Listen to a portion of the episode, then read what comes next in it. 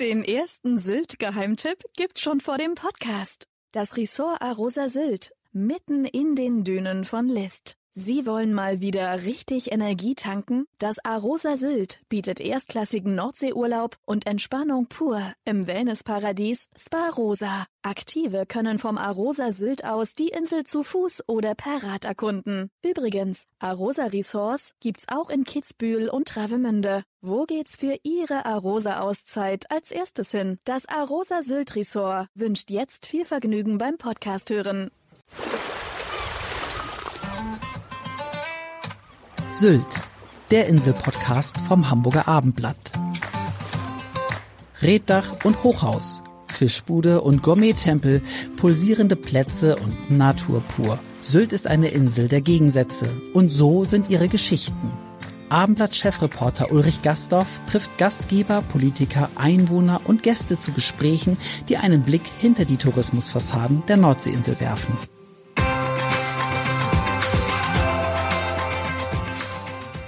Den ersten Sylt-Geheimtipp gibt's schon vor dem Podcast. Das Ressort Arosa Sylt, mitten in den Dünen von List. Sie wollen mal wieder richtig Energie tanken? Das Arosa Sylt bietet erstklassigen Nordseeurlaub und Entspannung pur im Wellnessparadies Spa Rosa. Aktive können vom Arosa Sylt aus die Insel zu Fuß oder per Rad erkunden. Übrigens, Arosa Resorts gibt's auch in Kitzbühel und Travemünde. Wo geht's für Ihre Arosa-Auszeit als erstes hin? Das Arosa Sylt Resort wünscht jetzt viel Vergnügen beim Podcast hören.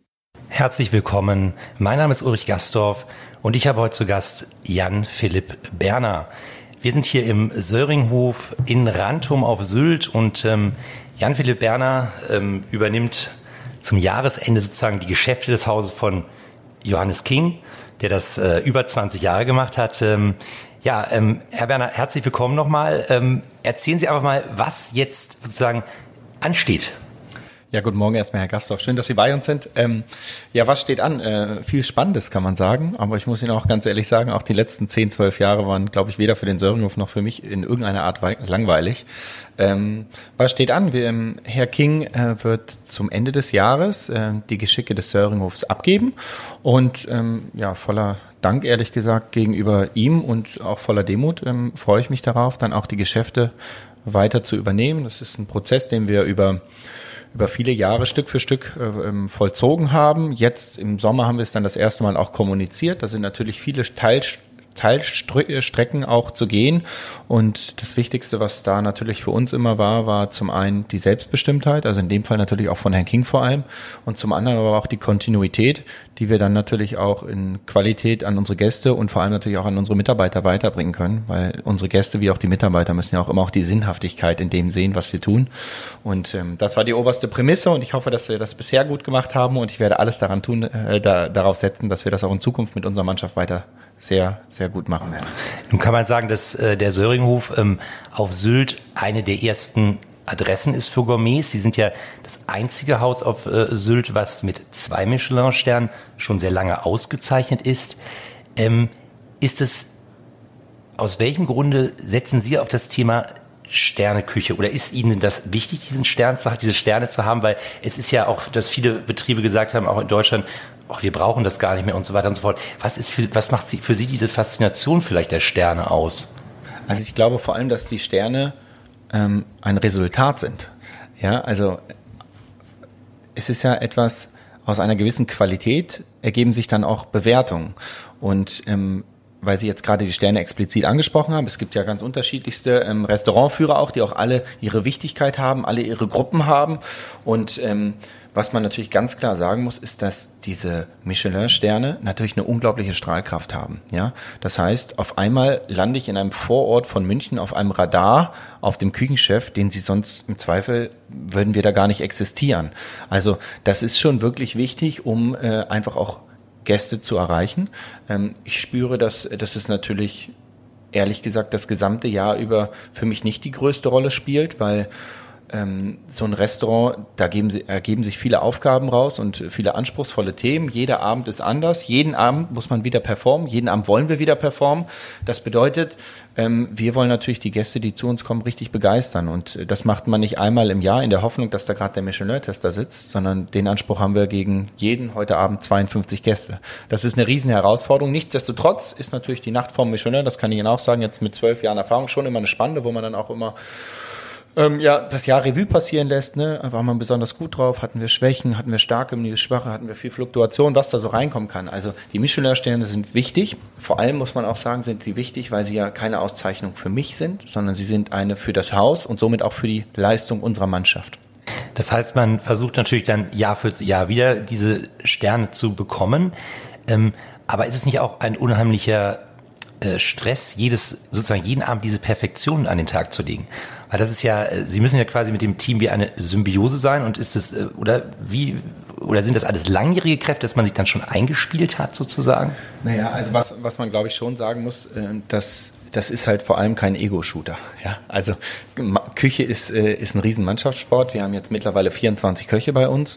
Ähm, das funktioniert nicht alleine. Das funktioniert nur, wenn man sich gegenseitig unterstützt, wenn man äh, ähm, Interessen teilt, ja, und wenn man eine Idee verfolgt.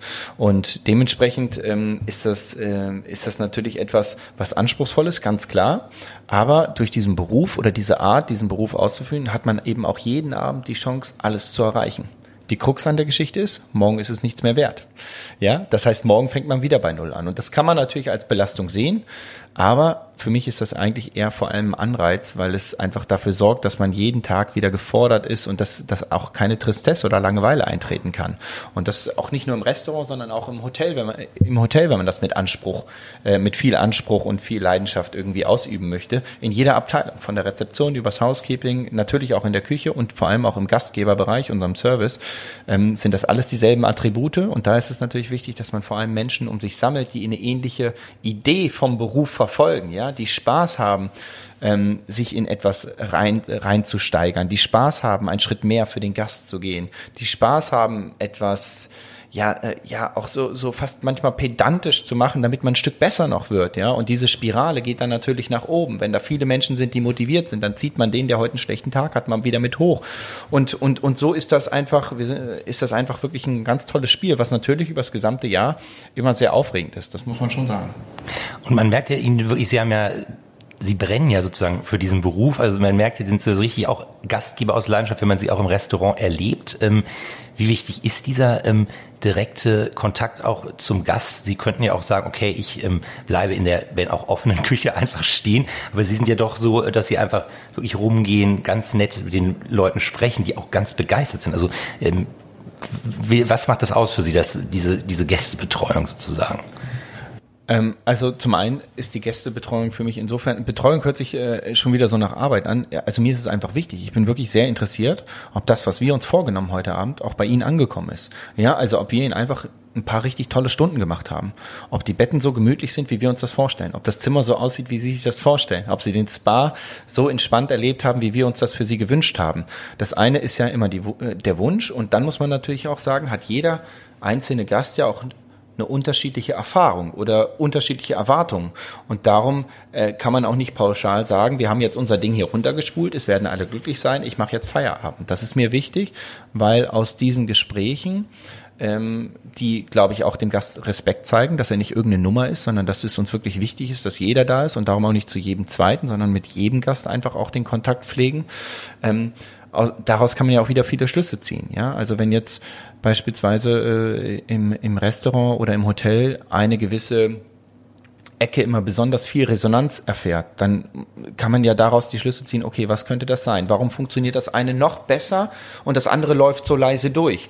Und aus diesen Erfahrungen dann eben auch für die Zukunft wieder neue Entscheidungen treffen. Und äh, das sind natürlich Dinge, die man ohne den Austausch mit dem Gast äh, nicht, äh, nicht erfahren würde. Und ich glaube, nur im direkten Austausch kriegt man auch ehrliche, ehrliches Feedback. Ähm, und ähm, Darum ist mir das so wichtig.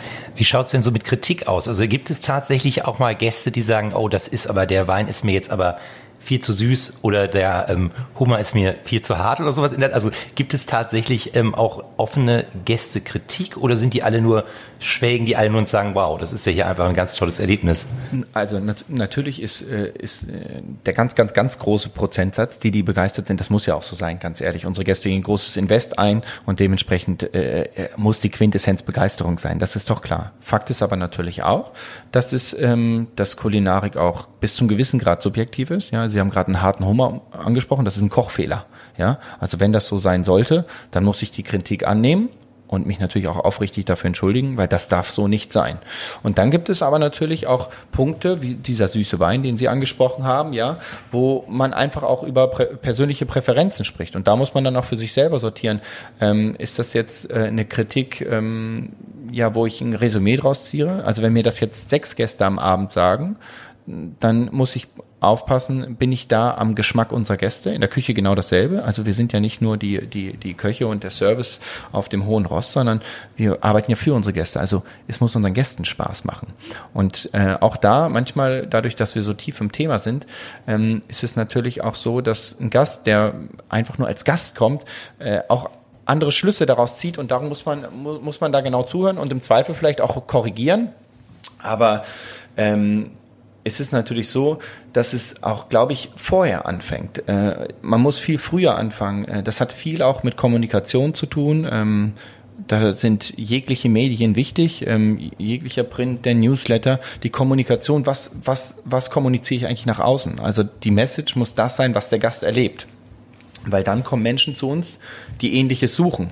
Ja, wenn ich mich jetzt als äh, kinderfreundliches äh, Wellness-Hotel verkaufen würde, ja, ähm, dann würde ich die Gäste nicht glücklich machen können, weil im Zweifel unser Spa natürlich nicht der größte ist und äh, Kinder vielleicht nicht auf so viele Kinder treffen würden, ähm, wie sie gerne hätten zum Spielen. Ja, und hier läuft auch keine bunte Kuh durchs Restaurant. Ähm, was nicht heißt, dass wir nicht Kinder möchten, aber man muss schon einfach wirklich gucken, was kann man sehr, sehr gut, was kann man nicht gut, damit man dann eben auch die Gäste in seinem Haus hat, die genau das suchen. Und ich glaube, dann hat man auch eine sehr, sehr gute Chance, dass man alle wirklich begeistern kann. Genau, man muss ja noch einmal dazu sagen, weil Sie das Hotel auch schon erwähnten, Sie haben ja sozusagen auch ein kleines Luxushotel unter diesem Dach, kann man glaube ich so sagen, mit 15 Zimmern und ähm, aber ich glaube, es ist die Mischung aus der, dem Zwei-Sterne-Restaurant und dem Hotel, oder? Weil Sie sagten ja gerade, vielleicht hat ein anderes Hotel auf Sylt oder andere Häuser einfach einen größeren Spa-Bereich und die setzen dann aber andere Prioritäten. Kann man bei Ihnen, wie gesagt, sagen, dass diese Mischung aus Kulinarik und diesem sehr individuellen Hotel, dass es genau das ausmacht, den Söringhof? Ja, also generell, ich probiere immer eigentlich nur das zu kommunizieren, was wir machen und dann muss der Gast daraus seine Geschichte machen. Also ich, ich bin ungern jemand, der den Gast belehrt, was wir hier vorhaben und wie er es zu interpretieren hat, weil das kann ich nicht beeinflussen. Sie müssen ihre eigenen Schlüsse daraus ziehen und jeder andere Gast auch. Ähm, aber es ist natürlich so, Söringhof aus meiner Sicht soll und muss natürlich vor allem als Gesamtkonzept funktionieren. Ja, also Söringhof ist ist ein Erlebnis, das ist auch so ein Stück Lebensgefühl, glaube ich auch. Das ist auch, ist auch so ein bisschen Lebenseinstellung, ja. Worauf lege ich meine Werte? Also im Zweifel vielleicht die Kulinarik, Qualität, im Anspruch, in der Haptik von allen Materialien, die ich spüre. Ähm, und äh, vielleicht auch der Lebensphase, wo ich sage, was suche ich denn eigentlich gerade? Ja, suche ich jetzt die Party-Location oder ist mein Jahr vielleicht auch relativ turbulent, sodass ich sage, pff, jetzt mal eine Woche ausschalten, richtig runterkommen, ich möchte genießen mit allen Sinnen, mit meiner Frau, mit meinem Partner, mit wem auch immer, ist mir mal richtig gut gehen lassen. Und dann fängt es bei der Rezeption an, bei der ersten Kontaktaufnahme. Und da muss dann einfach dieses Söringhof-Gefühl aufgebaut werden, über den Check-in ins Zimmer. Natürlich auch das Abendessen, aber nicht zu vergessen, auch das Frühstück. Äh, Frühstück muss Weltklasse sein und zwar nicht gut, sondern Weltklasse. Ähm, das ist auch wieder was, da können wir uns im Zweifel auch abheben. Und wir haben ganz, ganz tolle Menschen in allen Abteilungen, die alle auf ihre Art und Weise ihren Beruf mit unglaublich viel Leidenschaft machen. Und ähm, ich glaube, das ist vielleicht auch die Besonderheit am Söringhof, dass wir eben nicht probieren, ähm, nur eine Sache gut zu machen, sondern dass wir eben in allen Abteilungen so starke Persönlichkeiten haben, die ähm, einfach die Sache extrem stark machen und somit dann auch das Gesamterlebnis Söringhof auch schüren bis, ja, bis zur Verabschiedung und dem Transfer vielleicht zum Flughafen. Kann man eigentlich den äh, typischen Söringhof Gast beschreiben? Also ähm, was macht den aus? Ähm, ja, also das kann man natürlich immer mehr oder weniger nur pauschal, aber ähm, ich glaube schon, dass jedes Hotel äh, natürlich schon eine eigene Klientel hat, äh, ohne Wertung, ganz klar ohne Wertung. Ja, ähm, bei uns sind es natürlich meistens oder häufig Menschen, die Genuss suchen, die Entschleunigung suchen, die Qualität suchen, die Empathie lieben, die Service und Dienstleistung leben und zwar auf Augenhöhe. Ja, unsere Mitarbeiter, das sind, äh, das sind keine Diener. Hier hat keiner den Arm auf den Rücken. Ganz im Gegenteil. Sondern wir wollen mit unseren Gästen auf Augenhöhe kommunizieren. Das soll nicht bedeuten, dass irgendjemanden auch nur ansatzweise der Respekt vor unserem Gast fehlt.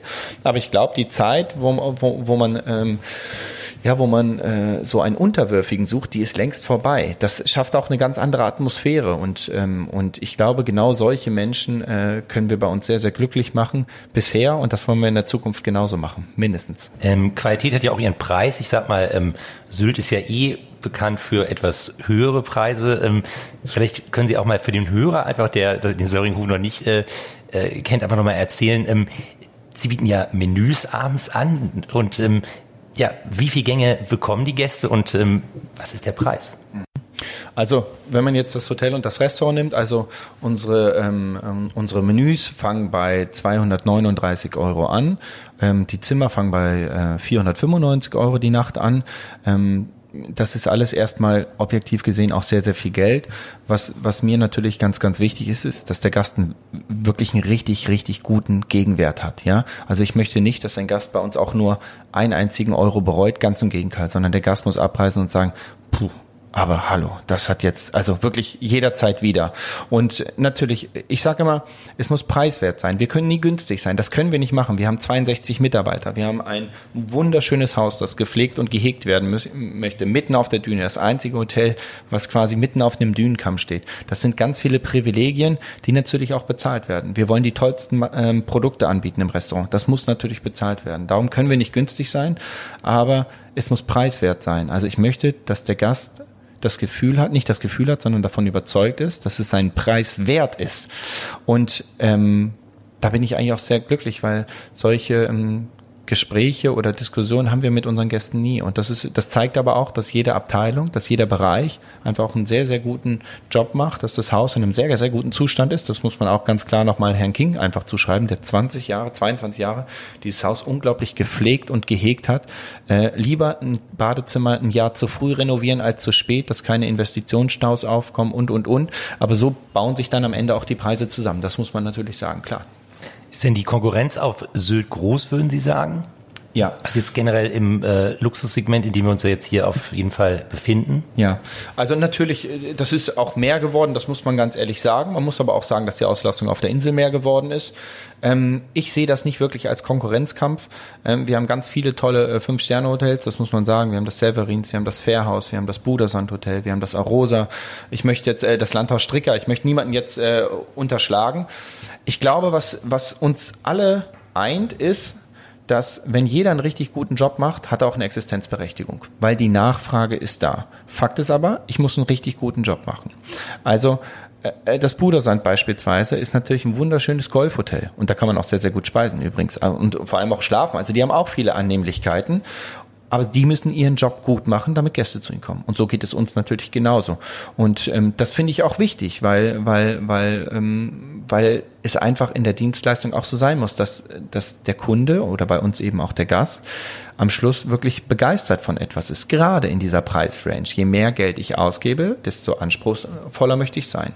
Das Schöne, was bei uns immer dazukommt, muss ich Ihnen auch ganz ehrlich sagen, ist, dass es immer unglaublich umgänglich bei uns ist und nie elitär und es ist, ähm, ich will nicht sagen freundschaftlich, aber es ist sehr, fast schon lässig. Das bedeutet aber nicht, dass, dass man irgendwie ähm, die Aufmerksamkeit oder die Qualität missen muss. Und diese Atmosphäre ist einfach toll. Ich sage immer, dass der Söringhof eigentlich zu klein ist, um gesehen zu werden. Also hier kommen die Menschen hin, die es für sich tun. Ja, und das ist natürlich was, wenn man Menschen hat, die solche Dinge wie Genuss oder eben auch Servicedienstleistung oder tolle Ausstattung der Zimmer schätzen, dann macht es doch auch einfach natürlich jedem Mitarbeiter doppelt Spaß, da alles reinzulegen, wenn man spürt, dass man dem Gast wirklich eine richtige Freude machen kann. Und der Gast freut sich dann wieder, dass der Mitarbeiter so engagiert ist. Und diese Spirale, dieses Geben und Nehmen, also wir haben ja alle eine Rolle in so einem Hotel, auch der Gast. Ja, und wenn da einfach alle zusammenkommen, dann entwickelt sich so eine Atmosphäre, die getragen ist von ganz viel Respekt äh, und aber auch von Leidenschaft. Und das ist doch ein Punkt, hallo, dafür lohnt sich doch zu kämpfen. Aber wie ist das? Man ist ja als, ich sage immer, wenn man in diesem Gewerbe arbeitet, in dieser Branche arbeitet, man ist ja auch ein bisschen der Entertainer. Für die Gäste logischerweise, damit die sich wohlfühlen, die müssen ja auch bespaßt werden.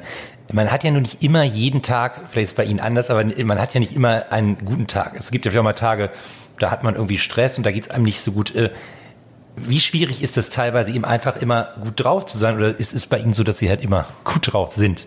Nein, das ist gelogen, das ist Quatsch. Jeder hat gute Tage und schlechte Tage. Was halt für uns immer wichtig sein muss, und das ist diese Kontinuität, die wir am Anfang auch angesprochen, oder die ich am Anfang angesprochen habe, ist, ähm, das Menü ist morgen nicht günstiger, nur weil ich einen schlechten Tag habe. Ähm, und das Menü ist morgen auch nicht teurer, weil ich heute mit dem richtigen Fuß aufgestanden bin. Das heißt, die Performance muss immer die gleiche bleiben. Die Leidenschaft muss immer die gleiche sein. Und da muss ich sagen, da bin ich unglaublich stolz und glücklich, dass wir so viele wahnsinnige Mitarbeiter haben, ähm, denn auch das macht ein Team aus. Wenn der eine vielleicht mal nicht so gut drauf ist, dass man den vielleicht mal eine Reihe zurücknimmt und der andere geht nach vorne. Ja, wenn ich oder, oder wer auch immer, welcher Abteilungsleiter auch immer, vielleicht heute einen schlechten Tag hat oder die Kinder haben die ganze Nacht geschrien, was auch immer, ja, dann muss er doch nicht in die erste Reihe. Dann übernimmt der Nächste. Wichtig ist, dass wir Menschen haben, die für den Gast da sind. Immer. Und bei 62 Mitarbeitern, dass alle einen schlechten Tag haben, die Chance ist relativ schlecht, Gott sei Dank. Dementsprechend äh, ist, es, ist es natürlich so, dass man das ganz gut auch kompensieren kann. Das darf und soll den Gast auch gar nichts angehen, weil der Gast muss jeden Tag dasselbe Erlebnis hier verspüren.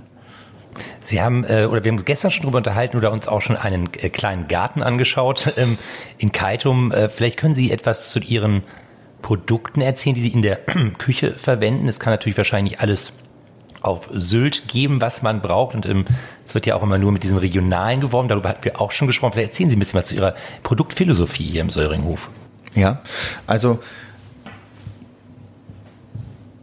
so ein Restaurant und generell ein Hotel, das ist ja schon was ziemlich Intimes, weil all das, was man tut, ist genau das, was man liebt. Das, was man nicht kann, wenn man klug ist, lässt man es weg.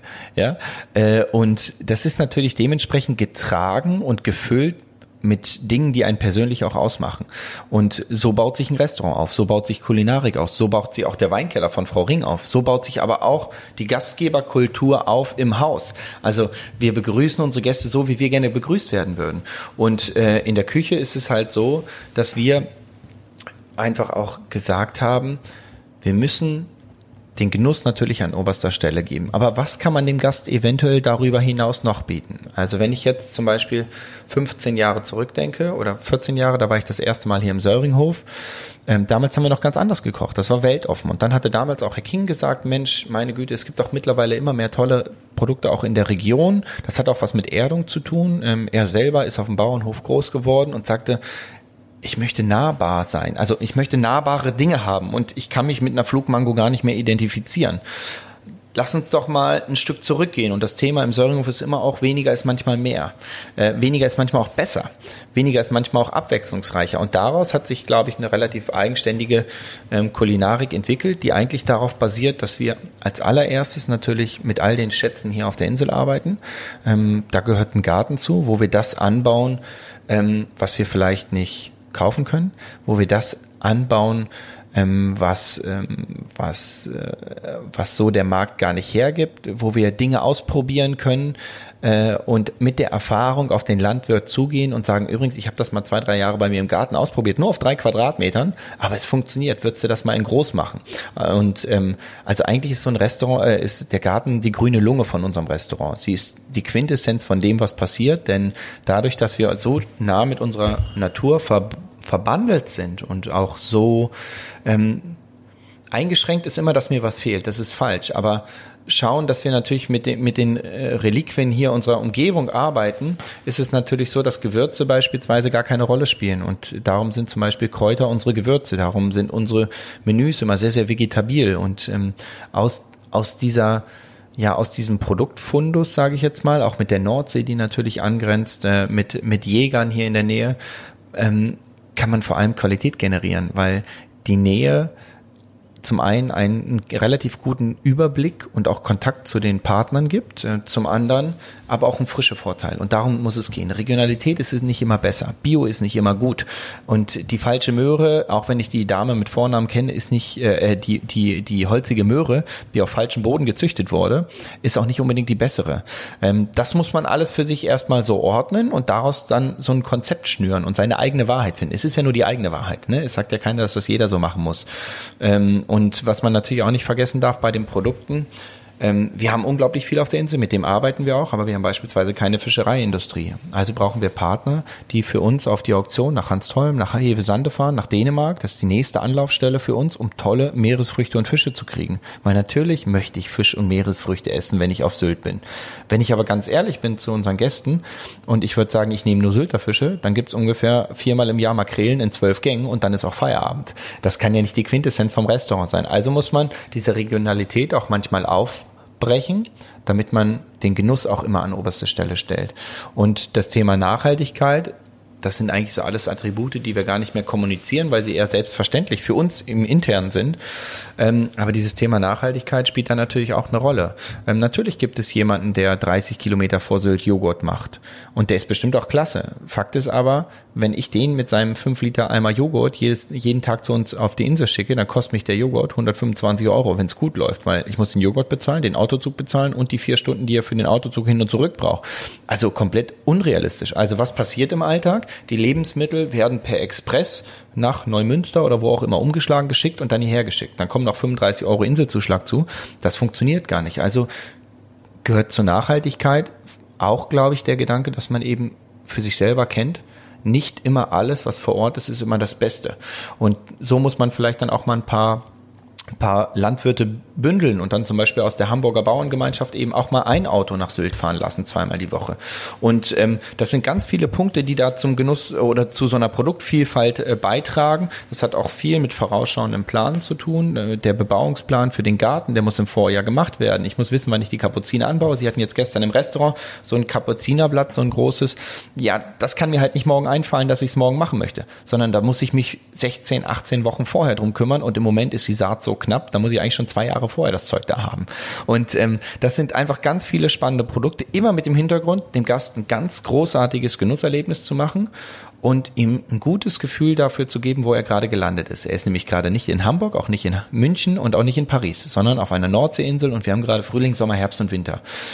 Ohne uns vor ganz großen anderen Genüssen zu verschließen, weil sie im Zweifel den 30 Kilometer Zirkus, äh, Zirkel nicht mehr geschafft haben. Ja, das ist so unsere Wahrheit. Ja. Aber wo kommt das Fleisch her? Kommt das von der Insel? Ähm, nein, nicht nur. Also muss man auch zum Beispiel sagen. Ähm, beim Fleisch ist es für mich auch fast, fast sekundär, weil äh, also wir haben Wild auf der Insel und ähm, wir haben drei Hegeringe hier und wenn die wild schießen, dann geht's ent entweder ins, in die eigene Küche, ehrlich gesagt, bei den, bei den Jägern, bei den paar Tieren, die geschossen werden, oder sie kommen zu uns. Das heißt, ich glaube, dieses Jahr habe ich so ungefähr zwölf Rehe bekommen. Aber zur Wahrheit gehört auch, dass ich pro Abend ungefähr fünf Rehrücken brauche. Ähm, das heißt, ich hätte jetzt zweieinhalb Tage Reh im Hauptgang für Sie. Dann hätte ich noch äh, fünf Tage Makrele und den Rest sind wir nur vegetarisch. Das ist ja nicht Sinn der Sache. Wir wollen ja auch dem Gast die Vielfalt der Natur zeigen und der Produkte und der Lebensmittel und der Genussmittel vor allem. Und dementsprechend haben wir auch Hegeringe auf dem Festland. Also in, Ham in Hamburg gibt es einen Hegering, dann gibt es welchen in Neggenharry, das ist dann in der Nähe von Kiel. Da bekommen wir das Wild her. Oder Wildgeflügel. Dann Dilemma. Also ob Dilemma auf unserem Deich stehen oder auf dem Festland. Ich weiß, dass das für den einen oder anderen von großer Bedeutung ist, aber ich bin mir nicht wirklich sicher, ob man den Unterschied geschmacklich äh, identifizieren kann, ob ähm, das Lamm jetzt in Klangsbühl gestanden hat oder in Morsum. Ich glaube, dass die Natur schon ziemlich ähnlich ist. Das heißt, das eine ist eine gewisse Ideologie, die, die man auch gerne kommunizieren möchte. Das andere aber auch die kritische Auseinandersetzung mit Qualitäten, wo man sagen muss, ganz ehrlich, wenn du nicht deutlich besser bist, der andere aber vielleicht eine größere Auswahl darstellt, dann muss ich vielleicht auch das andere nehmen. Und somit probieren wir natürlich alles so nah wie möglich, um den Söringhof zu ergattern. Da ist auch Dänemark spielt eine Rolle und Rind natürlich auch auf dem Festland.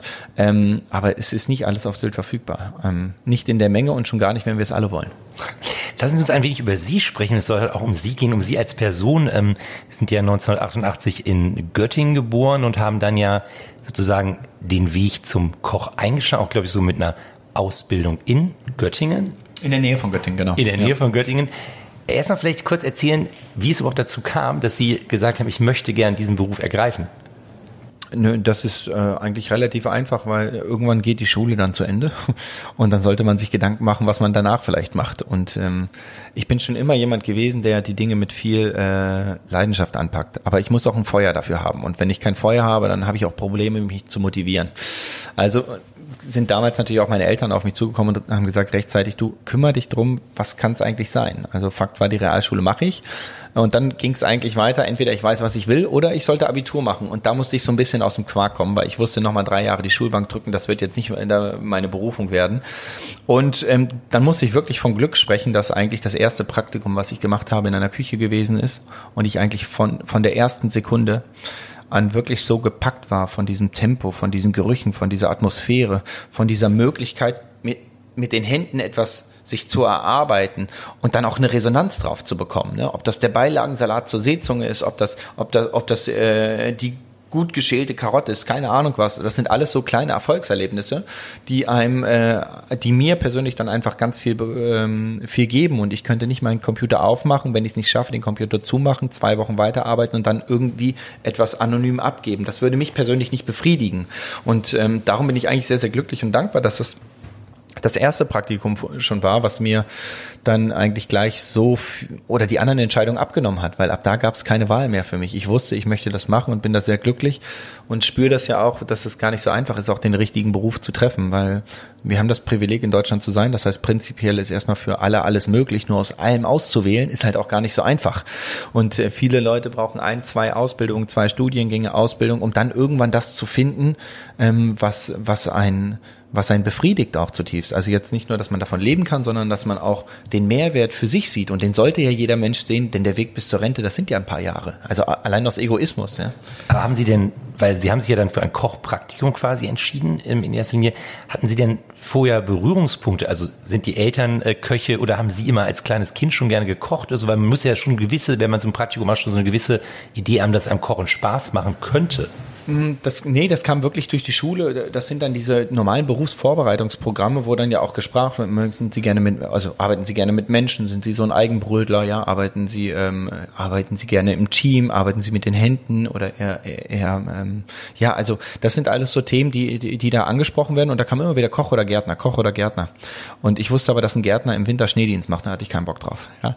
Und äh, äh darum habe ich gesagt, okay, dann machst du doch mal Koch, aber ich habe null Berührungspunkte, außer dass meine Großmutter und meine meine Mutter wirklich großartig arbeiten und das Einzige, was ich bisher mit Kochen zu tun hatte, war, dass ich immer pünktlich und der Erste am Esstisch war. Aber ich habe ansonsten gar keine äh, Affinität vorher auch zum Kochen gehabt. Das wäre äh, es wäre glatt gelogen, ja. Aber es hat sich ja dann entwickelt, diese Affinität kann man sagen, sehr erfolgreich. Ähm, Sie haben ja dann ähm, die ähm, Ausbildung in Gött bei Göttingen äh, beendet und danach ging es ja wirklich auch gleich auf die Insel, glaube ich. Also quasi gleich der erste Job war dann ähm, bei Jörg Müller. Damals. Das war nur ein Zufall, ja. Achso, okay. Das war nur ein Zufall. Ich habe meine Ausbildung in Göttingen gemacht und ich sag's mal vorsichtig, allzu viel Urlaub hatte ich nicht. Und äh, mein damaliger Chef hatte mir ähm, dann quasi äh, gesagt, dass als Dankeschön für die Ausbildung würde er mir gern äh, eine Woche Sylt-Urlaub schenken oder zwei, ich weiß es gar nicht mehr. Habe ich gesagt, du, das ist doch nett, aber für Urlaub machen bin ich noch zu jung, ich würde gern arbeiten. Und er hatte einen Kumpel auf Sylt, ähm, die, die alte Backstube in List dem hat das gehört. Und ich weiß aber, und er hat gesagt, weißt du was, dann geh doch zu meinem Kumpel, dann machst du da ein paar Pfannkuchen und sowas. Und, und das war prinzipiell auch erstmal der Plan. Ähm, und dann hatten die aber einen Familien, äh, familiären Zwischenfall. Ich weiß gar nicht, was es war. Auf jeden Fall ähm, war ein Praktikant oder jemand zum Probearbeiten oder was auch immer, nee, Praktikant, einfach da nicht, nicht äh, gerade so gewünscht. Und ähm, dann habe ich gesagt, okay, vielleicht kann dein Kumpel ja mal nachhorchen wie, ähm, ja, wie man sonst so unterkommen könnte auf Sylt, einfach mal um ein bisschen auch zu arbeiten. Und ähm, so bin ich durch Zufall nur zu, durch, äh, auf Jörg Müller gekommen und der hatte mich dann nach zwei Wochen gefragt, was ich eigentlich ab diesem Sommer mache. Und so ist dann eigentlich auch diese, ähm, diese Verbindung zu Sylt entstanden, beziehungsweise auch die ersten Berührungspunkte. Aber dann ist es ja nicht bei Sylt geblieben zunächst, sondern dann sind Sie ja nochmal in einige andere renommierte Häuser, glaube ich, gegangen. Wo waren Sie dann noch zwischendurch sozusagen, bevor Sie wieder nach Sylt zurückgekehrt sind? Naja, also erst war ich bei Jörg Müller für eineinhalb und zwei Jahre und, nee, eineinhalb Jahre, glaube ich. Und ähm, dann ist es so, das gehört komplett dazu beim Koch, das ist, äh, dass man einfach so ein paar Wanderjahre hat. Weil wichtig ist ja einfach auch für einen selber, dass man erstmal zum einen natürlich das Handwerk lernt, zum anderen aber auch erstmal lernt, wo liegen eigentlich meine Stärken, meine Schwächen, äh, was bin ich eigentlich? Also womit identifiziere ich? Wenn ich mich, wenn ich nur Jörg Müller kenne, woher will ich wissen, wer ich bin? Sondern ich muss die Klassik von Jörg Müller haben. Ich brauche was Modernistisches, ich brauche das. Und dann kann ich im Zweifel aus diesen vier, fünf, sechs, sieben verschiedenen Typen von Küche, von Führung auch, das äh, kommt ja auch mit dazu, am Ende sagen, ach, das würde ich eigentlich gerne machen. Und äh, darum sind diese Wechsel wichtig. Und ähm, nach der, ähm, nach Jörg Müller bin ich dann einmal aufs Festland gegangen, weil ich noch ein Stipendium hatte von meiner Ausbildung, habe den Küchenmeister gemacht und ähm, bin dann in zwei Brücken gewesen, wobei ich am letzten Tag bei oder in der letzten Woche bei Jörg Müller ähm, noch meine jetzige Frau kennengelernt habe. Okay. Schon vor 13 Jahren, 13 Jahren ungefähr und ähm, hatte mir eigentlich geschworen, nie wieder nach Sylt zu kommen. Ich war echt fertig mit der Insel. Das hat mir gereicht. Ich habe sie einfach nicht verstanden. Ich brauchte Sylt nicht. Und ähm, aber können Sie sich vorstellen mit mit mit mit der mit der Liebe äh, auf der Insel, wie lange das Rückgrat hält, dass man nicht nach Sylt kommt. Und ähm, dann ähm, aber hatten Sie sich kennengelernt in die, also bei der Arbeit? Meine Frau, nee, meine Frau hat im Söringhof gearbeitet ähm, im Restaurant, im Gourmet-Restaurant und ich bei Jörg Müller. Und damals war es so, dass die Teams gerne mal abends irgendwie zusammen bowlen gegangen sind oder irgendwie, also einfach irgendwie die Freizeit miteinander verbracht haben. Und ähm, konnte keiner ahnen, was, äh, was dann aus dieser einer Woche Beziehung dann später auch für uns daraus entstehen kann. Aber es war ganz toll und aber dementsprechend war dieser Anker auf der Insel einfach äh, stetig vorhanden. Und ähm, ja, dann bin ich noch in äh, zwei Brücken gewesen, im Schifflik, war dann auch noch, äh, war dann im Söringhof das erste Mal als Koch von Jörg Müll, äh, äh, bei Johannes King für zwei Jahre und war dann auch nochmal für gut zwei Jahre in Bergisch Gladbach im Schlosshotel Leerbach, äh, bis dann Johannes King mich angerufen hat und gesagt hat, du sag mal, hättest du nicht Lust, ich hätte da was, vielleicht wäre das was für dich. Und daraus ist jetzt eigentlich die ja mittlerweile schon wieder neunjährige, äh, neunjährige Geschichte mit dem Söringhof entstanden und ähm, ja auch das, was daraus entstehen wird, hoffentlich. Da sind Sie ja dann sozusagen, ähm, als Sie zurückkamen auf die Insel ähm, 2013, mhm. sind Sie ja dann, da wurden Sie ja dann Küchenchef. Ist genau. das richtig? Ja. Also das heißt, äh, große Verantwortung damals mit irgendwie 25 oder sowas in der Art? Mit 25. Wie war das? Ich meine, da sind ja auch einige dann, wie gesagt, äh, könnte ich mir vorstellen, in Ihrem großen Küchenteam, die deutlich älter sind als Sie und dann kommt da der 25-Jährige. Ja, das war das war eine unglaublich spannende Zeit. Also äh, aufregende Zeit, äh, manchmal fast auch ähm, verängstigende Zeit, wobei äh, das ziemlich gut funktioniert hat, weil Herr King echt ein wahnsinniger Mentor auch gewesen ist und gerade die ersten Monate und wahrscheinlich auch Jahre ähm, konnte ich mich nur aufs Kochen konzentrieren und auf Teamführung. Damit hatte ich genug zu tun. Weil, wie Sie schon sagen, es ist ein Unterschied, ob man aus, der Ange aus dem Angestelltenverhältnisse in eine Führungsrolle reinkommt. Ähm, es ist natürlich ähm, im ersten Moment speziell mit jemandem zu kommunizieren, der im Zweifel acht Jahre älter ist als man selber. Das muss man erstmal für sich lernen. Das Gute ist in der Küche, ähm, ohne dass wir eine hohe Hierarchie haben, das funktioniert schon übers Leistungsprinzip. Also ich kann Ihnen eine Position zusprechen, wenn Sie die Leistung nicht bringen, werden Sie die Akzeptanz nicht finden. Ja, und Sie können eine relativ kleine Position haben, wenn Sie ein Überflieger sind, dann werden Sie auch eine große Anerkennung erfahren. Ähm, von daher kann man das schon ganz gut auch steuern. Ähm, wichtig war für mich eben, dass ich äh, da auch immer das Vertrauen hatte, ähm, dann von Henk King und auch die Freiheit hatte, mich da auch entwickeln zu dürfen. Und ähm, das ähm, war natürlich eine aufregende Zeit. Und ähm, aber die anderen Schritte kamen eben alle auch dann erst Stück für Stück dazu. Da sind wir wieder beim Thema Kontinuität und auch Weitsichtigkeit von Herrn King in dem Fall, dass er sagt, du lass uns lieber einen Schritt nach dem anderen machen, anstatt drei, äh, so dass das Haus auch immer auf Kurs bleibt, dass die Mitarbeiter auch immer die die Vision in den Söringhof behalten und wir trotzdem die Schritte gehen können, die wir wollen aber eben auch in unserem Tempo. Wie würden Sie denn Ihren eigenen ähm, Führungsstil beschreiben? Also man hört ja von früher Köche, die schreien, die Pfannen werfen. Den Eindruck machen Sie jetzt nicht. Also wie ist Ihr eigener Stil? Naja, also ganz ehrlich, ich glaube, das Einfachste ist, wenn Sie meine Mitarbeiter fragen oder, oder Kollegen dann auch. Ähm, das hat sich mit Sicherheit auch verändert. Also ich bin mir sicher, dass ich 2013 auch anders reagiert hätte als jetzt. Ähm, das hat was mit Reife, glaube ich, auch zu tun, mit Verständnis, auch mit, äh, mit Übersicht.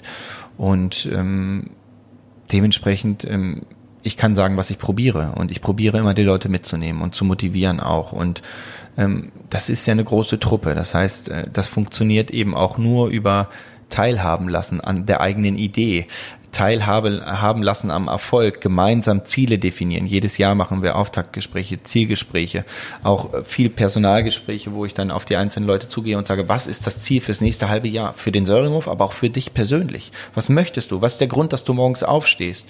Und also ich probiere da einen sehr empathischen Führungsstil auch zu haben. Ähm, und ähm, ich glaube, dass man prinzipiell mit Teilen ganz gut, ganz gut weiterkommt und dass das ähm, am Ende auch einem dann ganz viel zurückgibt, auch von, von den Kollegen und Mitarbeitern. Und äh, ob das am Ende immer der, der Weisheit letzter Schluss ist, das weiß man ja Gott sei Dank oder, oder manchmal auch leider erst am Schluss. Aber das ist zumindest meine Idee und den Rest müssen die Kollegen sagen. Genau, Sie haben jetzt, ähm, sind jetzt ja schon seit 2013 auf der Insel. Sie hatten ja eben einmal gesagt, Sie hatten zwischendurch mal genug gehabt von der Insel, waren dann erstmal wieder runter. Aber auch der Liebe wegen natürlich dann hier, kann man sagen, verwurzelt. Ähm, was macht heute Sylt für Sie ähm, so lebenswert? Also ich habe, glaube ich, Sylt endlich verstanden auch. Also das war, ich bin ja mit 17 nach der Realschule quasi hier auf die Insel gekommen. Und ich glaube, ich habe sie einfach nicht verstanden. Ich war beruflich überfordert. Ähm, dann bist du die ganze Zeit chronisch müde. Die Zeit, die du hast, verschläfst du. Und dann hadert man. Man kommt ja irgendwann in so ein in so ein Flow, wo man einfach nur mit sich und der Umwelt hadert, ohne dass man es auch richtig definieren kann, warum denn jetzt eigentlich dieser Tag gar nicht so gut ist, wie er sein könnte. Ähm, und das hat, glaube ich, auch viel mit eigener Reife zu tun. Man muss sich eben auch die schönen Momente schaffen. Ja, also ich kann mich zu Hause verkriechen, ja, oder im Zweifel eben auch sagen, wenn ich jetzt mal die zwei Stunden habe, ich gehe mal zum Strand spazieren. Also ich mache mir die Insel zu eigen. Und das muss jeder Einzelne für sich auch machen. Und es gibt immer die Möglichkeit, die matte Seite der Medaille anzugucken und die Einschränkung, die eine Insel mit sich bringt, ganz klar. Die bringt aber auch Hamburg mit sich. Pro und Contra haben wir immer alle. Die Frage ist nur, welche Seite schaue ich mir an? Und mittlerweile habe ich es, glaube ich, ganz gut geschafft, ähm, für meine Familie und mich äh, auch die Vorteile der Insel zu sehen. Und natürlich haben wir ein absolutes Naturparadies. Also ich meine, hier zu leben ist ein absolutes Privileg. Freiheit, Natur, Qualität in allen Ecken. Ähm, ich habe zwei Kinder, die dürfen hier aufwachsen wie, äh, wie in Bullabü, ja, also in so einem Dünenkindergarten, 3000 Quadratmeter Spielplatz. Ähm, äh, den Weg zum Kindergarten gehen wir am Strand manchmal. Das sind so tolle Geschichten, ähm, die, die, die muss man auch genießen können. Und mittlerweile kann ich das genießen und habe dadurch auch einen riesen Mehrwert gehabt, wobei man natürlich auch immer ganz klar sagen muss, ähm, das ist auch nicht die Norm. Also das ist schon eine Besonderheit und der bin ich mir auch durchaus bewusst und ähm, hoffe, dass das vor allem auch an meine Kinder gut weitergehen kann. Wie alt sind die Kinder? Eins und drei. Eins und drei. Und ähm, hatte ich das gestern richtig gehört, dass bei Ihnen noch irgendein großes Fest demnächst ansteht oder anstehen soll? Privat? Ja. Naja, die Hochzeit ist jetzt das dritte Mal abgesagt. Mal gucken, wann wir die nachholen. Also da, da ist Corona natürlich, macht uns da auch einen Strich in die Richtung. Äh, das dritte Mal abgesagt. Ja, ja, die standesamtliche haben wir schon, aber die kirchliche dann eben auch mit allen Freunden und Familie. Dadurch, dass die etwas ausufernder von der Personenzahl sein würde, ähm, haben wir gesagt, würden wir das jetzt nochmal absagen, weil es sich im Oktober noch nicht richtig anfühlt. Und schon gar nicht mit ganz vielen Kindern. Ja. Und äh, soll auf der Insel gefeiert werden oder wo möchten Sie feiern? Ich habe gesagt, ich feiere überall, aber nicht auf Sylt. Okay. Sylt ist mein Lebensmittelpunkt, auch mein beruflicher Lebensmittelpunkt und ähm, ich grenze das auch ganz gerne ab. Also ich, ich, ich liebe alles, was hier im Haus stattfindet. Ich liebe unsere Gäste und ich liebe es aber auch zu Hause die Tür zu machen und meine eigene Welt zu haben. Und das vermische ich nicht. Das probiere ich relativ straight auch zu, zu kennen. Auch meine Kinder nehme ich relativ selten mit dem Söringhof nichts, weil sie hier nicht, weil ich äh, sie hier nicht zu suchen haben, aber einfach, weil ich es gut finde, wenn man auch so seinen Rückzugsbereich hat. Und ähm, dementsprechend äh, haben wir einen ganz tollen Ort gefunden in Hessen wir wussten ja, dass unsere Familien auch alle weit reisen müssen, im Zweifel nach Sylt zum Heiraten. Und da haben wir gesagt, ist eigentlich vollkommen egal, wo wir in Deutschland feiern, weil unsere Gäste müssen eh reisen. Also sind wir offen und haben da echt einen schönen Ort gefunden. Und ich hoffe, dass wir das dann bald möglich nachholen können. Ja. Das heißt genau, Oktober war eigentlich geplant, aber das heißt, Sie warten jetzt erstmal die Sache ab und gucken, also die Corona-Entwicklung sozusagen, gucken dann, wahrscheinlich läuft es aufs nächste Jahr heraus dann sozusagen. Nee, nächstes Jahr mit Sicherheit nicht, weil nächstes Jahr werden, wird der volle Fokus auch auf dem Söringhof sein. Und ah, okay. so eine Hochzeit mit der Vorbereitung Vorbereitung und der Nachbereitung, das nimmt ja dann auch ein paar Tage an und ganz ehrlich, die Zeit soll man sich auch nehmen, das ist ja ein besonderer Tag, aber das nächste Jahr dient natürlich wirklich vor allem dazu, den Übergang, den wir, glaube ich, sehr, sehr ruhig und harmonisch bisher gestaltet haben, vor allem auch eben sehr ruhig und harmonisch dann auch zu vollziehen. Ja, und da ist es einfach für mich wirklich wichtig, dass ich auch äh, nicht nur hier in der Nähe, sondern auch da bin für unsere Gäste, für unsere Mitarbeiter, um da einfach auch die Stabilität weiterhin zu gewährleisten. Und dann werden irgendwann auch wieder die Zeiten kommen, wo ich bestimmt auch mal zehn Tage weg sein kann. Und dann werde ich mich freuen und ein großes Fest mit meiner Frau und meiner Familie feiern. Das hört sich schon mal gut an. Ähm wenn Sie selber ähm, Sie äh, essen gehen, was äh, steht da für Sie im Fokus? Muss es da auch die ähm, Sterneküche sein oder kann es da auch gerne mal was gut bürgerliches sein?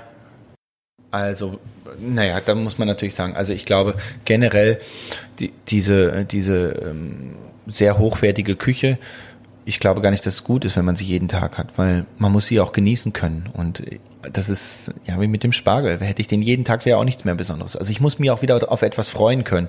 Ähm, das hat mit Sicherheit auch finanzielle Gründe, aber eben auch, glaube ich, manchmal ist weniger da auch wieder mehr. Und von daher ich sage mal, ich bin eigentlich genauso gerne Gast wie Gastgeber, aber auf jeden Ebenen. Also ich liebe es, hier zu sein und ich liebe es auch genauso, mich verwöhnen zu lassen. Und das kann äh, die Muschelbude sein, die einfach richtig tolle, saftige Miesmuscheln zubereiten. Ähm, das kann aber auch der Gourmet-Tempel sein. Und ähm, alles zu seiner Zeit, alles in der richtigen Situation und ähm, es ist für mich ähm, eine ganz äh, schöne Geschichte, natürlich auch in tollen Restaurants zu essen, äh, weil ich das einfach auch echt genieße und, und ähm, das, sind, das sind für mich ganz besondere Dinge. Also dieses Thema Genuss geht ja über das reine Essen hinaus. Genuss bedeutet ja auch, dass man im Zweifel mit einem netten Menschen am Tisch sitzt, im optimalen Fall mit mehr mit netten Menschen am Tisch sitzt, dass man das, was man erlebt, gerade gemeinsam teilen kann, dass man Zeit verbringt, dass man kommunizieren kann. Also das ist ja eins der wenigen Dinge, die man genießen kann, wo man wo man immer im Austausch auch ist. Ne? Also wenn ich in die Oper gehe, genieße ich das Stück mit meiner Frau, aber gucke in eine Richtung. Im Kino dasselbe, im Theater dasselbe. Und hier in so einem Restaurant kann ich immer kommunizieren. Und wenn ich eins nicht habe, dann ist es Zeit. Und darum freue ich mich einfach auch, die Zeit dann auch mit Menschen zu kommunizieren. Und darum, ähm, ja, auf jedem Niveau, ich mag es gerne gut, das sage ich ganz ehrlich. Ich mag es gerne gut, aber das bedeutet nicht, dass das immer mit äh, Punkten Fs Pfannen oder Sternen bestückt sein muss. Die Frage, die ich immer jedem Spitzenkoch stelle, ist auch die, ähm, wie schaut es denn zu Hause aus? Müssen Sie da auch am Herd, an den Herd oder ist das dann dort das Revier Ihrer Frau? Äh, haben wir so klar nie, nie getrennt. Ich wüsste es gar nicht, ähm, ob, ob meine Frau das getrennt hat, aber ähm, ich muss sagen, ich bin sehr, sehr glücklich und dankbar, ähm, dass meine Frau äh, wirklich sehr, sehr viel ähm, da einfach auch managt und koordiniert und im Zweifel auch zum Beispiel die Zeit, die wir haben, ähm, dann einfach auch so gestaltet, dass wir sie zusammen genießen können und nicht vier Stunden in der Küche stehen müssen. Ähm, also da bereitet sie gerne auch schon mal das Essen vor, so dass wir im Zweifel dann wirklich nur kurz das Essen warm machen müssen und gemeinsam essen können. Oder wir gehen auch gerne essen. Aber wenn ich mich jetzt privat auch noch in die Küche stellen würde, da würde sie, glaube ich, durchdrehen. Das würde sie nicht so witzig finden. Abgesehen davon kann meine Frau sehr, sehr gut kochen. Ähm, bleibt denn eigentlich äh, bei Ihnen noch Zeit für weitere Hobbys? Also Sie arbeiten unheimlich viel, Sie haben eine Familie. Gibt es noch irgendwas, was Sie äh, gerne machen? Also Sie haben schon die Natur angesprochen, so Spaziergänge am Meer oder mal Joggen, glaube ich, auch. Ist auch so eine Sache, die Sie gerne. Ja, mal mehr, mal weniger. Also so einen richtig guten Ausgleich könnte ich eigentlich noch gut gebrauchen. Ähm, aber ähm, wie schaut's mit Golfspielen aus? Nee, so alt bin ich noch nicht. Nein, das darf man gar nicht sagen. Können Sie das rausschneiden, bitte? äh, nein, aber ähm, äh, also dadurch, dass mich das so tief befriedigt hier, diese Arbeit und auch die Zeit mit der Familie, misse ich nichts wirklich. Also was ich wirklich gerne mal wieder machen würde, ist, äh, ist ein Mannschaftssport. Also ich habe früher ganz, ganz viel Handball gespielt.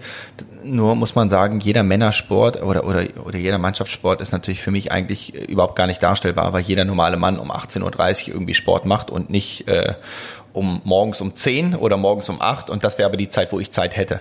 Also dementsprechend werde ich nie eine Mannschaft zusammenbekommen, mit der ich Handball spielen kann. Und ich habe auch am Sonntag keine Zeit für ein Handballspiel. Also dementsprechend ähm, muss ich sowas, das bringt dann auch der Beruf mit sich. Das ist nicht dramatisch, aber ähm, ja, so eine Sache könnte ich schon noch gebrauchen. Laufen ist manchmal der Ausgleich, ja. Und wenn Sie ähm, verreisen, wo geht's für Sie hin? Eher Städtereisen, eher Fernziele? Also jetzt mal abgesehen von Corona, wo das schwierig möglich war, aber so generell? Ja, eigentlich eine spannende Frage. Die müsste ich mal mit meiner Frau besprechen, weil ähm, da haben wir uns noch gar keine Gedanken gemacht. Denn ähm, jetzt liegt Corona vor der Tür. Das heißt, äh, die letzten zwei Jahre war, hat sich die Frage nach großen Reisen gar nicht gestellt. Ähm, davor das Jahr haben wir unsere erste Tochter bekommen. Das heißt, für uns äh, hat sich ja das Leben auch schon gewandelt. Ja, das heißt, äh, im Zweifel überlegt man sich natürlich ganz genau auch, was ist Quality Time? Ist Quality Time das blaue Meer und die zwölf Stunden Flug? Ist Quality Time das die Zeit verbringen mit den Kindern und nur zwei Stunden im Auto zu sitzen? Und dementsprechend wird sich das bei uns wandeln. Aber was wir immer gemacht haben, ist eigentlich äh, zwei Urlaube, einen wirklich genießen und kein Telefon. Das wird jetzt nicht mehr möglich sein, aber so wenig wie möglich Telefon, kein Internet und wirklich nur Zweisamkeit oder jetzt Viersamkeit, einfach die Familienzeit und ein Genussurlaub, wo wir uns dann immer irgendeine Region vorgenommen haben, dann mal Belgien, dann mal Österreich, dann mal New York und dann zwei Wochen einfach nur schlemm. Von morgens bis abends, von, von einfach bis hoch ambitioniert und ähm, ja, einfach Gastronomie genießen. Das ist äh, was, das wird sich jetzt auch verändern. Im Moment suchen wir eher Mittagsrestaurants, damit die Kinder mitspielen. Aber ähm, das ist halt so. So ein Leben hat ja auch Zyklen und Phasen und äh, alles zu seiner Zeit. Ich weiß nicht. Von ähm, November vergangenen Jahres bis zum 1. Mai hatten Sie ja wie alle auch Zwangspause bedingt durch Corona. Danach haben Sie gleich wieder durchgestartet, sozusagen im Mai. Ähm, vielleicht können Sie kurz erzählen, äh, wie ist die Buchungslage? Wie sieht's aus, sowohl fürs Hotel als auch fürs äh, Restaurant? Ja, also genau. Die, die sechs Monate, die hatten wir natürlich zu. Da muss man auch sagen, da sind wir natürlich auch am speziellen äh, Standpunkt, denn man darf natürlich nicht vergessen, Sylt lebt von und mit unseren Urlaubern. Das heißt, wenn wir keine Urlauber oder Gäste bei uns haben, dann leben hier auf einmal noch unter 20.000 Menschen. Wenn man dann davon ausgeht, dass die meisten in Kurzarbeit sind, hier gab es keine Volkszählung, aber ich würde mich nicht wundern, wenn in manchen Monaten nur 4.000, 5.000 Menschen auf der Insel waren. Und das bedeutet natürlich, es stellt einen wirklich vor Herausforderungen, was bietet man an oder eben auch nicht. Also das war schon wirklich schwierig.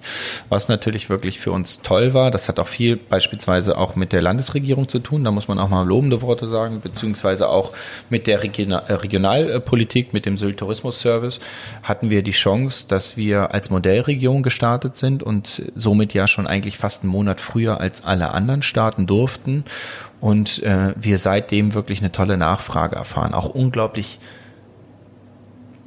flexible Gäste und unglaublich verständnisvolle Gäste, dass im Zweifel heute nicht noch ein Zweiertisch reingeschoben werden kann, weil wir eben natürlich unsere Abstände einhalten.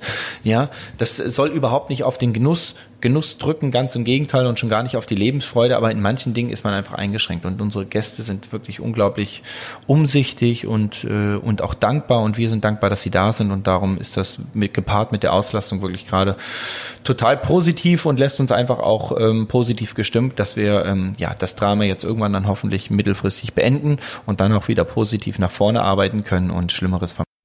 Das heißt, äh, wenn ich jetzt bei Ihnen essen möchte im Restaurant, sollte ich schon ähm, eine geraume Zeit vorher, also Wochen vorher schon eigentlich reservieren? Also spontan ist schwierig. Ja, spontan ist schon schwierig, das muss man schon sagen. Ähm, das hat aber jetzt auch nicht nur was mit unserem Restaurant zu tun. Ich glaube, das ist auf der Insel ganz inselweit äh, ziemlich ähnlich. Äh, es ist natürlich Murphys Gesetz, dass dieser eine Tag, an dem Sie Geburtstag haben und den Sie nur auf der Insel sind, natürlich maßlos überbucht ist, ja, und der Tag davor vielleicht noch zwei freie Tische hatte. Das ist natürlich auch ganz klar. Ähm, da kommt uns ähm, die Besonderheit der Insel zugute, dass natürlich die unsere meisten Gäste im Urlaub sind. Das heißt, es ist nicht so gedrückt auf das Wochenende, Freitag, Samstag, sondern den Montag genießen unsere Gäste auch und den Dienstag. Das ist für uns toll. Und ähm, also eine Reservierung lohnt sich, gerade natürlich in den Monaten, also diese Feiertage, Ostern, äh, Pfingsten natürlich und dann vor allem auch von Juni bis September. Da ist natürlich die Nachfrage, muss man sagen, mit Abstand am höchsten. Im Winter ähm, sind dann auch mal spontanere Vakanzen dabei. Und äh, was man auch sagen muss, wir sind auch nicht zwölf Monate Monate im Jahr immer ausgebucht. Also ich freue mich auch immer wirklich über Leute, die vielleicht mal spontan kommen. Ach, das Wochenende habe ich gebucht und äh, trauen sie sich immer und äh, mit der mit der Warteliste können wir eigentlich auch fast alle Gäste befriedigen. Manchmal wird es einen Tag nach vorne oder hinten geschoben, aber ähm, ich glaube schon, wenn jemand anruft, haben wir gute Chancen, ihn auch bei uns zu platzieren, auch in der Nebensaison. Ähm, wie sieht's aus im äh, Oktober mit der Buchungslage bislang? Ja, also Oktober ist wirklich noch sehr, sehr stark. Ich glaube, wir haben jetzt noch ähm, so zwei, drei Tische, die dann zwischendurch mal rausfallen, wo dann vielleicht ein Urlaub mal storniert wurde. Die Gäste rufen eine Woche vorher an, ich kann nicht anreisen, will nicht anreisen, was auch immer passiert ist. Und den Tisch muss ich rausnehmen. Darum gibt es immer so ein paar Restplätze. Ähm, da lohnt es sich wirklich auch immer mal nachzuhaken. Auch da kann ich, glaube ich, für alle Restaurants sprechen. Wir sind auch alle glücklich und dankbar, wenn mal spontane Nachfragen kommen, weil der schlechteste Tisch ist der leere Tisch. Und am Schluss soll es ja auch eine Win-Win-Situation sein, dass der Gast glücklich ist, dass er hier ist und wir glücklich sind, dass wir keinen leeren Tisch haben. Also gerne auch, auch spontan fragen, aber wer äh, mit Sicherheit einen Tisch haben will, der sollte gerne ein bisschen früher und äh, frühzeitig schon mal anfragen. Haben Sie auch festgestellt, das haben jedenfalls äh, in Hamburg die Spitzenrestaurants festgestellt, dass die Menschen sich jetzt nach, äh, nach Corona oder sagen wir, wo es jetzt wieder geht mit dem Reisen, mit dem Genuss, dass die sich einfach mehr gönnen? Also merken Sie das zum Beispiel, dass mehr Champagner getrunken wird, mehr nochmal der Kaviar extra genommen wird? Ähm, nicht explizit. Also natürlich, ich glaube, wir haben alle das Bedürfnis gehabt, mal wieder rauszuwollen. Und die, die können, sich auch mal wieder was können zu dürfen, äh, was gönnen zu dürfen. Das, das, das ist schon so. Ähm, es gibt natürlich mal Tage, da ist das mal exorbitant viel. Dann gibt es Tage, wo es normal möchte ich gar nicht sagen, weil das, was unsere Gäste hier machen, ist, ist natürlich immer besonders auch. Und ähm, aber ähm, gerade den ersten Monat war es schon überdurchschnittlich, das muss ich auch sagen. Da habe ich auch manchmal gezuckt, dass dann wieder die große Flasche Burgund aufgezogen wurde und dann war es auch die dritte am Abend schon. Freue ich mich natürlich auch, sage ich Ihnen ganz ehrlich. Ähm, aber im Endeffekt ähm, ist es einfach auf einem tollen Niveau, sagen wir es mal so. Ja. Wenn Sie ähm, mit drei Worten beschreiben sollten, was Sie an Ihrem Beruf lieben, welche drei Worte wären das? Also der Genuss, die Teamarbeit und die Leidenschaft. Sehr schön. Ja, ganz herzlichen Dank erstmal, Jan-Hilf Berner für, Berner, für dieses Gespräch. Ähm, ich habe heute viel gelernt über das Thema Spitzengastronomie, über das Thema Qualität, über das Thema, dass es nicht immer regional sein muss, aber auch über die Insel natürlich wieder. Und ich hoffe, Sie schalten dann nächstes Mal wieder bei unserem Podcast ein. Dann haben wir Luxusmakler Tom Kirst aus Kampen zu Gast. Und der Podcast ist dann ab dem 16. Oktober zu hören. Weitere Podcasts vom Hamburger Abendblatt finden Sie unter abendblatt.de slash podcast.